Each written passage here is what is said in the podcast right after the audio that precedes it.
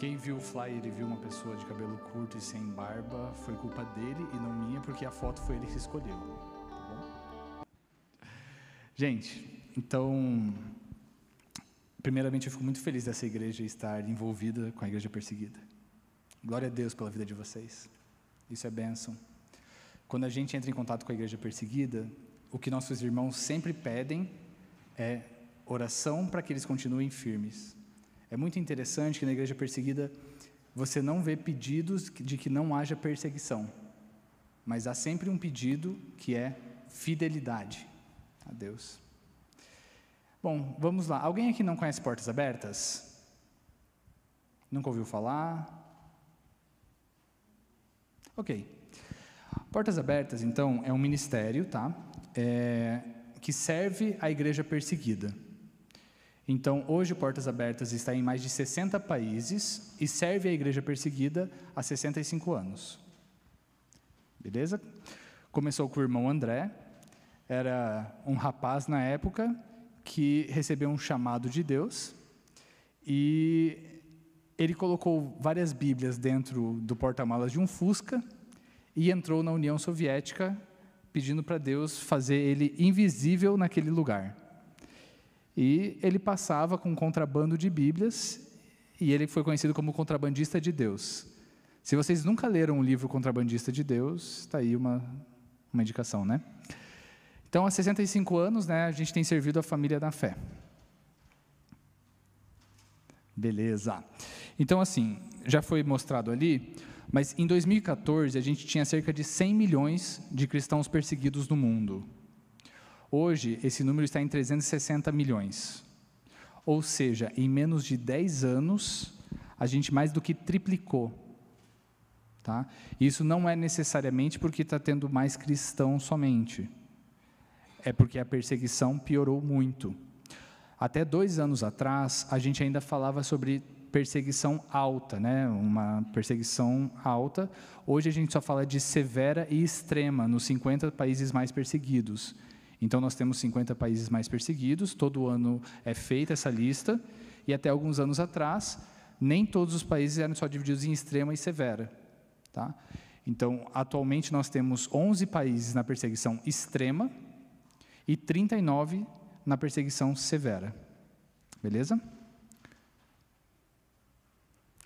Perfeito. Então, o tema desse ano, do Domingo da Igreja Perseguida, é sobre os países mais perigosos para os cristãos, que são esses 11, onde essa perseguição é extrema, onde é realmente terrivelmente perigoso ser cristão. Sempre que a gente fala de igreja perseguida, é muito importante a gente não cair em dois lados. Ou no desespero, de entender que a vida não, não vale nada, porque o Senhor falou disso tudo, ou no romantismo. Né? Ah, não, a perseguição é boa, porque isso, isso, isso. Não romantizar e não desesperar. Entender o lugar dela, mas entender a centralidade de Cristo.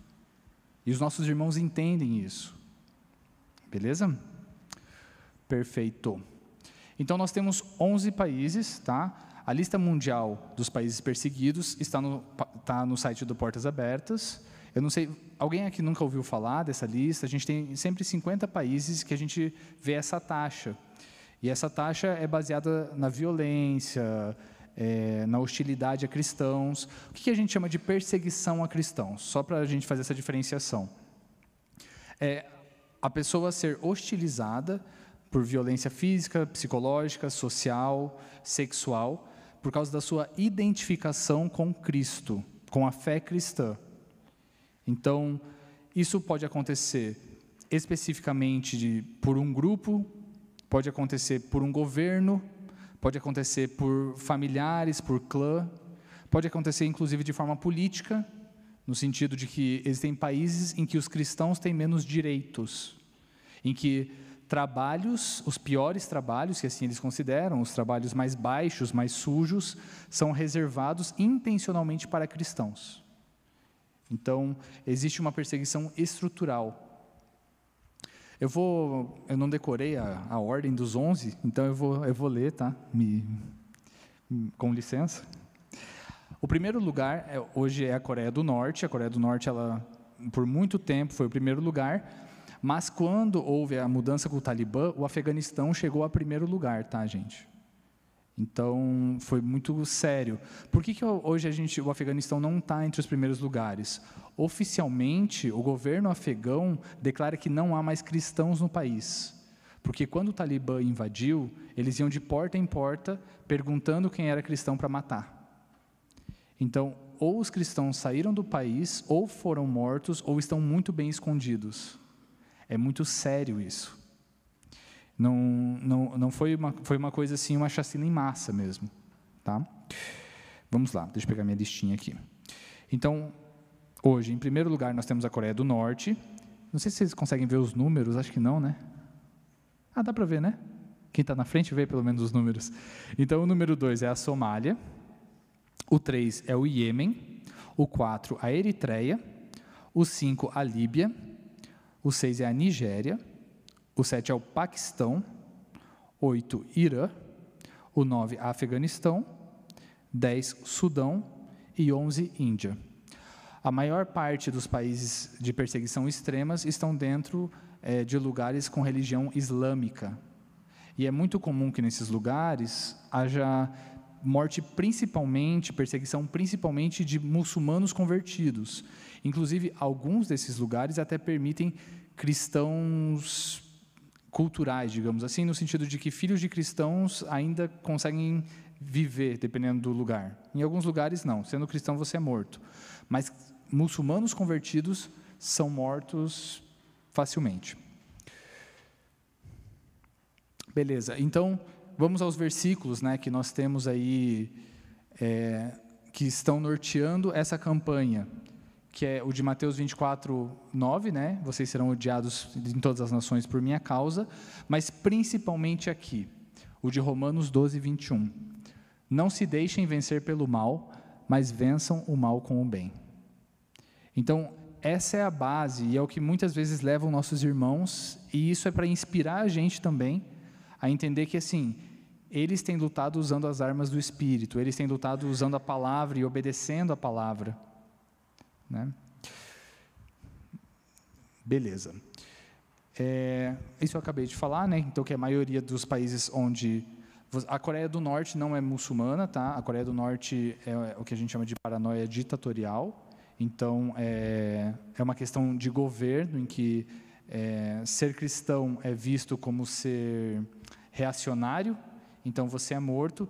Por sinal, a Coreia do Norte condenou, na semana, algumas semanas atrás, um bebê de dois anos à prisão perpétua, tá? um bebê de dois anos, porque foi encontrada uma Bíblia na casa. Muitos desses países, é, você ser cristão condena a família inteira. Ou eles matam a família inteira, matam os filhos na frente dos pais. Inclusive, entre os 50 países, a gente tem a Colômbia, que é aqui na América do Sul, e na Colômbia é, é comum matar filho de pastor. Tá? Aqui do lado. Então, é bem importante a gente entender isso, não só para chocar, mas para a gente entender que isso é real e que nós podemos lutar junto com eles, sustentá-los em oração, sustentá-los financeiramente, encorajá-los. Isso é bem importante. Em muitos desses países, os cristãos eles têm que se manter secretos, ao ponto, tá, desses 11 que eu li agora, ao ponto que existem, existe país que você não, os pais criam os filhos sem contar para os filhos que eles são cristãos. Porque se a criança falar em algum lugar, essa família inteira é morta. E eles esperam crescer, né? para poder falar, porque a criança fala. Então não pode dar indício para uma criança de que eles são cristãos. Imagine você criar seu filho sem poder contar para o seu filho que você é cristão, vendo seu filho ser doutrinado na sua frente. É pesado. Então, em muitos lugares é uma questão, a fé tem que ser mantida em segredo. É, alguns lugares, né, quando a igreja ela é morta, destruída e por aí vai, Muitos cristãos se sentem isolados. E eles ficam efetivamente isolados, sem conhecer outro cristão. É possível sem, sem conhecer outro cristão. Então, é muito comum, tá? por motivo de segurança, não poder mostrar sua fé.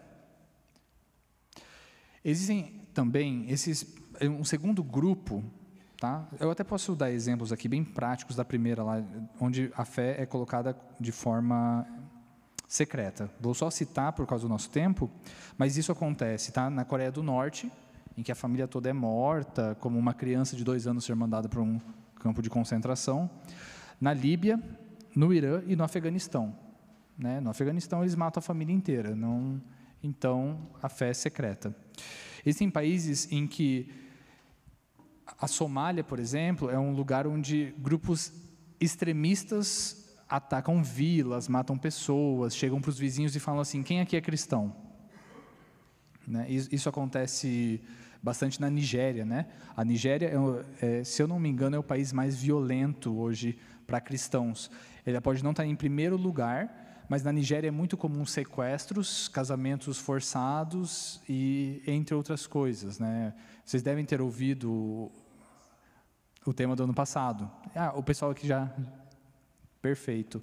Então, na Nigéria é muito comum esse tipo de violência, inclusive muito ligado a mulheres, né? meninas na prática até. É, esses países com ataques extremistas islâmicos, a gente teria então, por exemplo, a Somália, o Iêmen, a Nigéria e o Paquistão. Tá? Em algum deles até é, você teria uma suposta liberdade de ser cristão que não é na prática. E isso é mais forte no terceiro grupo, que é o grupo de países com perseguição extrema, onde teoricamente a fé pública pode existir, mas a prática não é essa. Isso é interessante porque um país que é um país que é colocado na mídia como uma coisa linda é a Índia. E a Índia entra, inclusive, nisso. É, no, o norte da Índia é conhecido como o cemitério dos missionários. Tá? E você tem é, grupos radicais, em geral, hindus, que matam pastores. É, eu, eu, estive na Índia e no Nepal e eu conheci um pastor que, durante a pandemia, foi morto. Ele foi espancado por um grupo radical e ele foi para o hospital e pegou Covid e faleceu de Covid, já estava fraco e tudo mais. Então, é, teoricamente, você pode ter qualquer religião na Índia, mas na prática é pastores, cristãos são perseguidos, espancados e mortos. Okay? Na Eritreia, é muito comum eles trancarem pessoas dentro de containers por anos, que eles usam como uma forma de prisão. Então, apesar de uma suposta liberdade de culto, a prática é muito diferente. Então, eh, nós temos formas diferentes de perseguição nesses países extremos alguns abertos descaradamente, se você for cristão você vai ser morto, outros falam, não, você pode ter a religião que você quiser, mas se, se alguém vir e te espancar, tá bom. Eu não sei, algum, alguém aqui faz parte da agenda de oração do Portas Abertas, tá, acompanha a, a lista de oração? Ok, vamos resolver isso. Ah, legal. Ótimo. É, os pedidos de ontem ou de hoje, que eu não lembro se é ontem ou hoje, era por duas senhoras de 70 anos que foram espancadas. E não houve justiça. Eu não lembro qual era o país agora, porque. Mas, então, duas senhoras de 70 anos foram espancadas e a justiça absolveu quem bateu nelas. Então, é nesse nível do que a gente está falando. Tá? Então, os cristãos muitas vezes não têm direitos sociais, eles têm lugares que passam fome, e a distribuição é feita por mesquitas, a distribuição de comida, por exemplo. E isso acontece que eles priorizam os muçulmanos devotos, deixando os cristãos com fome. E aí entra o nosso papel como igreja livre também, né? Beleza. Vamos a alguns testemunhos rápidos, tá? Eu vou dar uma encurtada nessas histórias para só para trazer aí um pouco dessas realidades. Então, eu estava tentando lembrar, é Ayuba, é, é difícil o nome para mim, tá? Não é o Ayuba, isso aqui é uma foto representativa, mas a história do Ayuba, ele ele é da Nigéria. Eu quase fui, quase fui na Somália, mas é da Nigéria. Ele é da Nigéria. E na Nigéria nós temos a ação do Boko Haram. O Boko Haram é um grupo extremista, né? E normalmente é o Boko Haram quando a gente escuta sobre sequestro de meninas e tudo mais. Na Nigéria é o Boko Haram que faz isso. E eles ouviram tiros. O pai dele falou para eles fugirem o Boko Haram invadiu a vila deles, eles fugiram e ele achou que o pai dele estava vindo junto com ele. E quando ele virou para trás, O pai dele não estava. Eles atravessaram um rio à noite, dormiram na margem do rio. Quando eles voltaram no dia seguinte, é, é aqui que ele conta isso. Quando ele se aproximou, ele viu três corpos no chão. E ele reconheceu o pai dele pelas roupas, porque o pai dele havia sido decapitado, juntamente com mais nove outros rapazes, nove, nove cristãos da, do vilarejo. E quando ele viu isso, ele orou o seguinte: Deus deu, Deus levou, que meu pai descanse contigo, Deus. Foi essa a oração dele. A partir daí começou uma luta no seu coração, que ele queria vingança, porque um cara do vilarejo tinha denunciado para o grupo extremista que haviam cristãos. E ele começou a andar com uma faca porque ele queria matar esse cara. E era só, ele só pensava em vingança, só pensava em vingança. O Boko Haram mandou uma lista de quais seriam os próximos a ser mortos e ele estava na lista, porque eles tinham acesso da lista dos cristãos que moravam no vilarejo.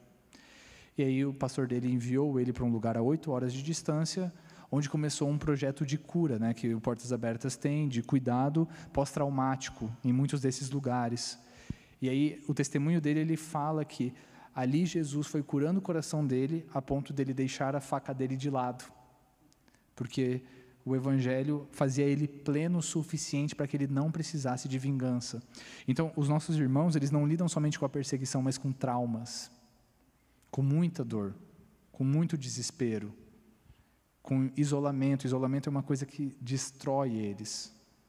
Alguns deles entram no meio de deserto para orar, sozinhos. Né? Em muitos lugares, é, em muitos, a gente não, não dá muitas informações, mas em muitos lugares, por exemplo, as reuniões acontecem em desertos reuniões de cristãos.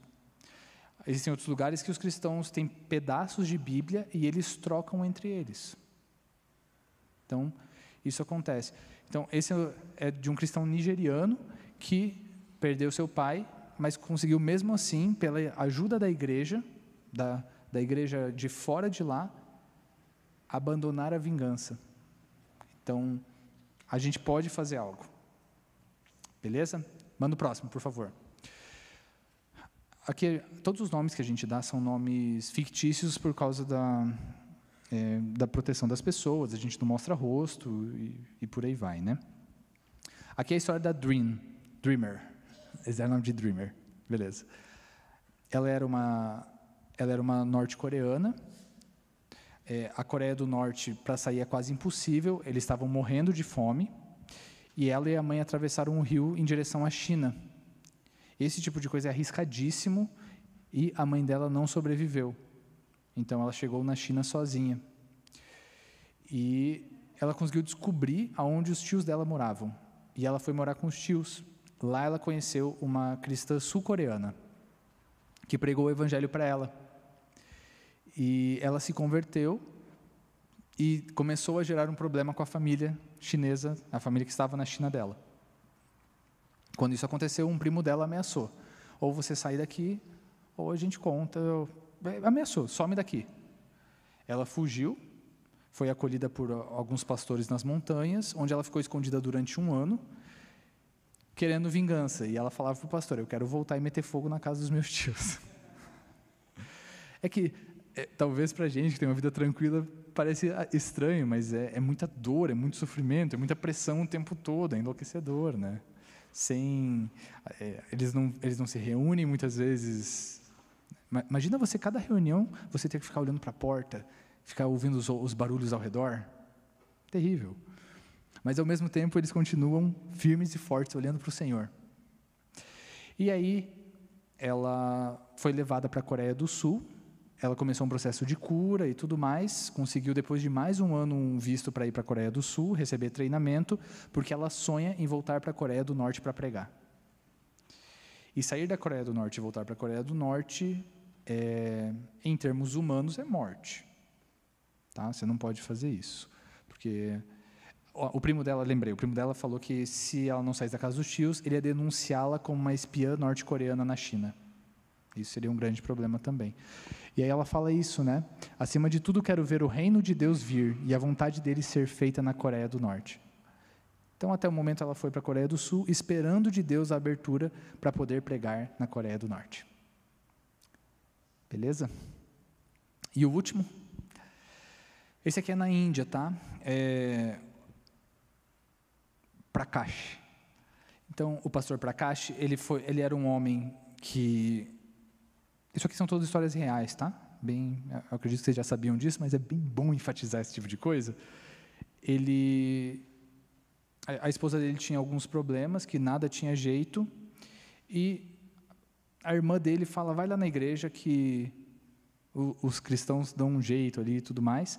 Quando ele chega com a esposa, a igreja convoca um jejum de 40 dias. A igreja jejuou para que essa mulher fosse liberta e curada. 40 dias uma igreja jejuando para uma pessoa que eles não conhecem. Eu achei sensacional esse negócio. E ela é curada. Eles já tinham passado por tudo que era templo, tudo que tinha acontecido, e ela é curada. E eles se convertem. E aí eles começam a pregar nos vilarejos, e Deus começa a curar muita gente, começa é, a tocar, a abençoar. Abrindo parênteses aqui, eu tava, quando eu estava no Nepal, a gente estava num lugar, porque no Nepal é restrito, né? existe uma diferença entre proibido e restrito. E eu, eu ali num treinamento de pastores, de repente alguém sobe para dar um testemunho, eu achei sensacional. Ah, a gente estava no hospital, daí a gente estava, uma pessoa no quarto ao lado morreu, e daí eu entrei no quarto, a pessoa contando assim como se não fosse nada, sabe? Eu entrei no quarto e falei, eu acredito em um Jesus que traz os mortos de volta à vida. Posso orar? Falou, ah, os pais deixaram, daí a gente orou e o, menino voltou à vida. Assim, no meio do culto, assim, um testemunho assim de culto. Falei, nossa, que bacana, né? então ele conta que começou a acontecer muito milagre, muita gente sendo liberta de demônios, muita gente sendo curada. E aí um dia chega uma menina e fala assim, pastor, vocês podem orar na minha casa? E eles vão num vilarejo porque é muito comum, você vai de vilarejo em vilarejo, assim, né? E quando eles entram e começa a reunião de oração, bate a porta. E quando ele abre, tem 25 homens com pedaços de pau na mão, e está ele e a esposa. Eles tentam sair e eles são espancados. E ele se vê caindo no chão, a esposa dele sendo arrastada, e eles são, eles continuam sendo espancados, sangrando ali no chão, e ele percebe que assim, ele vai morrer, né? E ele fala que tinha 100 pessoas assistindo isso. É, é, as pessoas ele, eles gritavam por ajuda e as pessoas só olhavam aquilo. Eles são mandados para o hospital e eles recebem a notícia de que ambos vão sobreviver. E quando ele sai do hospital, ele decide que ele vai continuar pregando. Então, por, por um entendimento da fidelidade de quem é Jesus, do Evangelho, do, é, os moravianos, eles tinham uma frase que eles falavam que o cordeiro deve receber a recompensa por seu sacrifício. É, e aí a gente tem uma igreja viva que continua. A perseguição é, é parte da realidade, mas o evangelho é, é o que esses caras olham e falam assim: vamos lá. Vamos lá, vamos ser bem práticos então em relação. Por que, que a gente traz essas histórias? É para chocar, para você ficar sentindo mal com a tua vida? Não, isso seria perda de tempo. Você se sentiria mal, você esqueceria semana que vem.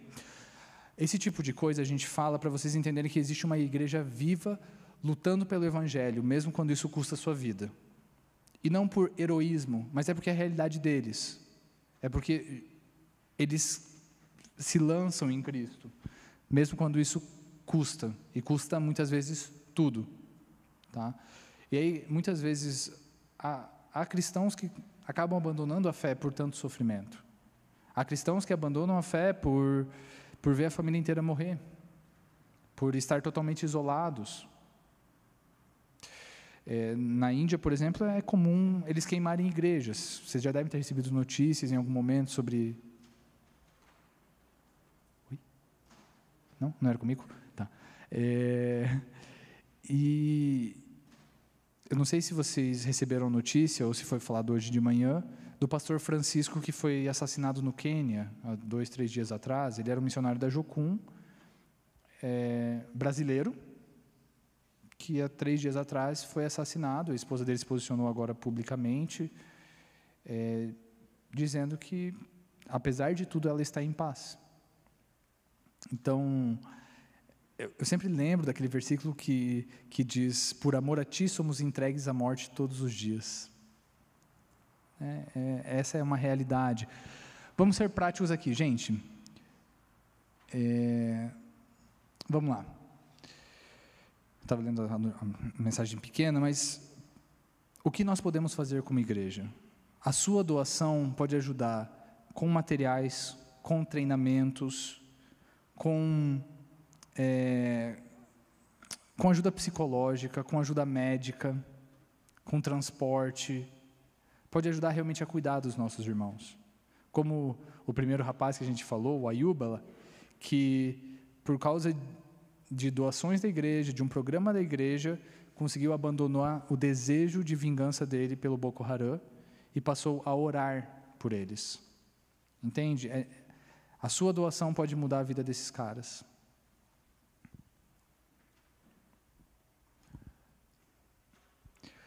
É, aqui nós temos então o site do Portas Abertas, tá?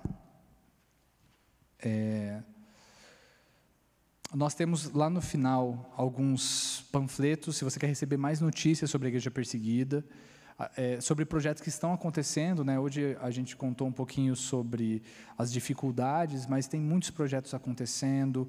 É, na Coreia do Norte, por exemplo, uma forma de evangelização é através de rádios. Né? Então, tem projetos inúmeros para que o evangelho avance. Perfeito. A gente tem três formas de engajamento, então, tá? que a gente vai chamar de ID. a primeira forma é intercessão. Se você não, não pode, não quer doar dinheiro, intercede, ora. Na Portas Abertas, a gente tem no site uma agenda de oração pela igreja perseguida. São pedidos rápidos, pequenos, assim, que por um por mês. Isso tem na revista também. Então, se compromete a tirar um tempo, parar. Oração faz diferença. E muitas vezes os cristãos perseguidos, o que eles pedem para a igreja livre é oração. Eles pedem, ore por nós. Se vocês, eu não sei se vocês já pensaram que Paulo era um cristão perseguido, que os apóstolos eram cristãos perseguidos, e você vai ver nas cartas de Paulo, ele não fala, no, me envie sustento, ele fala, orem para que o Senhor me abra portas. Então, primeira forma de abençoar a igreja perseguida, oração. Segunda forma, doação. Doação prática, gente. Existem projetos, o Portas Abertas tem vários projetos, você pode ver, tem toda uma prestação de conta na revista. E o terceiro, encorajamento. Dá para ir, dá para acolher, dá para mandar cartas. De tempos em tempos, o Portas Abertas faz campanhas de enviar cartas para cristãos perseguidos. Então, você pode escrever cartas. Tem formas de encorajar. Você pode entrar em contato de uma forma ou de outra. E ele tem um versículo aqui que é: dediquem-se à oração, estejam alertas e sejam agradecidos, de Colossenses. Beleza? Gente, isso não é uma questão de heroísmo espiritual, é uma questão de evangelho prático. É, eles nasceram nesse local e lá eles são fiéis ao Senhor. Assim como nós somos chamados a ser fiéis ao Senhor com os recursos que nós temos, com o que nós somos ter tanta fidelidade quanto eles. Com tudo, até nosso sangue. Graças a Deus, acredito que se tudo der certo, nenhum aqui vai precisar derramar sangue. Mas pelo menos joelho e carteira e coração e escrever carta, tudo isso a gente pode fazer. Beleza, gente, então de forma bem prática, tá? Lá no lado que para vocês é direita, para mim é esquerda, é, tem, algum, tem fichinhas de inscrição. Se você colocar ali na fichinha, a gente vai enviar revista gratuitamente, tá? Temos algumas revistas ali já, quem quiser pode pegar já para entender um pouquinho disso, para ter, ter mais informações, e você vai receber essa revista mensalmente, com os projetos, com formas de como abençoar, com pedidos de oração. Então é bem bacana. E aqui estão as redes sociais, tá, gente? Quem quiser, fique à vontade para procurar. E eu queria só fazer mais um chamado aí. Nos dias 4 a 6 de agosto, nós vamos ter o acampamento underground. Alguém já ouviu falar do acampamento underground aqui? Ah, legal. Já foi? Já foi? Ótimo. Gente, o acampamento underground, ele é um acampamento que acontece em uma cidade diferente do país por vez, e é uma simulação da igreja perseguida. Então você vai lá para sentir um pouco o que nossos irmãos sentem. Ah, o objetivo é te traumatizar? Não, o objetivo é te ajudar a realmente amá-los e orar por eles. Então, é uma experiência intensa, tá? Até é, você precisa ter mais de 18 anos para poder ir, porque você tem que assinar que. É. Espera alguns anos, tá tranquilo. É, tá no site do Portas Abertas. Se quiser procurar aí no teu celular, é Acampa Underground. Esse ano vai ser em Joinville, então tá aqui do lado, tá bem tranquilo de ir. É, e ele está muito barato. Está 140 reais. E eu nunca vi um acampamento por 140 reais na minha vida. Assim. É, não vi mesmo. Há muitos anos atrás só. Então, quem tiver interesse pode falar com a gente ali no final, faz a inscrição online. Eu digo que é uma coisa que muda a vida. Você, você vai com certeza passar a se importar mais com os seus irmãos perseguidos. Com certeza absoluta. Então, gente, eu queria desafiar agora a gente, ouvindo essas histórias, a aclamar o Senhor, colocar novamente nossos irmãos diante dele. Eu sei que a gente já está orando por isso, mas continuamente, sabe? E perguntar principalmente para o Senhor é qual é o seu papel nisso tudo. É, alguns pregadores que eu amo diziam que você tem dois lugares só no, na vida cristã. Ou você desce na escuridão do poço, ou você fica segurando a corda. Né? E se a gente não está descendo na escuridão do poço, então nosso lugar é segurar a corda. Oração, encorajamento, doação. Amém?